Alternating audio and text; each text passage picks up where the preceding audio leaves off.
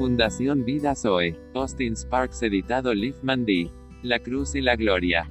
Estas cosas habló Jesús, y levantando los ojos al cielo, dijo, Padre, la hora ha llegado, glorifica a tu Hijo, para que también tu Hijo te glorifique a ti. Como le has dado potestad sobre toda carne, para que dé vida eterna a todos los que le diste. Y esta es la vida eterna, que te conozcan a ti, el único Dios verdadero, y a Jesucristo, a quien has enviado. Yo te he glorificado en la tierra. He acabado la obra que me diste que hiciese. Ahora pues Padre, glorifícame tú al lado tuyo, con aquella gloria que tuve contigo antes que el mundo fuese. He manifestado tu nombre a los hombres que del mundo me diste, tuyos eran, y me los diste, y han guardado tu palabra.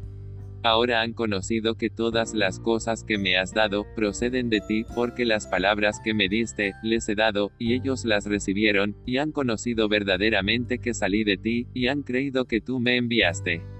Yo ruego por ellos, no ruego por el mundo, sino por los que me diste, porque tuyos son, y todo lo mío es tuyo, y lo tuyo mío, y he sido glorificado en ellos. Juan 17, 1 al 10. No hay algo más completo en toda la Biblia que habla de la cruz y la gloria como en Juan capítulo 17. Creo claramente que el Señor Jesús llevó eso en su corazón toda su vida, en su oración, lo cual sus íntimos puedan conocer si seguían sus pasos. Eso abre una ventana y nos permite ver que el Señor Jesús tuvo una conciencia de la cruz y su gloria eterna, la cual llevaba consigo. Él lo sabía, la obediencia al Padre era su cruz y su gloria. Una aprensión maravillosa viviente, el Verbo de Dios hecho carne en el Hijo del Hombre. Padre, glorifícame con la gloria que tuve contigo antes de que el mundo fuera. El monte de la transfiguración se había convertido en una respuesta a la aprensión de su espíritu en unidad eterna con el Padre. Fue así con el Señor Jesús, recibió la respuesta a su propio clamor. Ahora, es aquí donde el Señor Jesús presenta, de manera directa y franca, el asunto de su cruz y la vida eterna van de la mano siempre. Si hubiera habido algún indicio antes, los apóstoles y su representante, Pedro, estaban completamente ajenos a esos indicios. Pero ahora, en este momento, el Señor Jesús aborda el asunto de manera deliberada. La transfiguración iba a ser las primicias de la gloria y la cruz por venir, para estos hombres. En estos momentos es que se dan cuenta de que la cruz no era, como pensaban entonces que sería, el fin de todo, vergüenza y fracaso, reproche, deshonra, y la desesperación.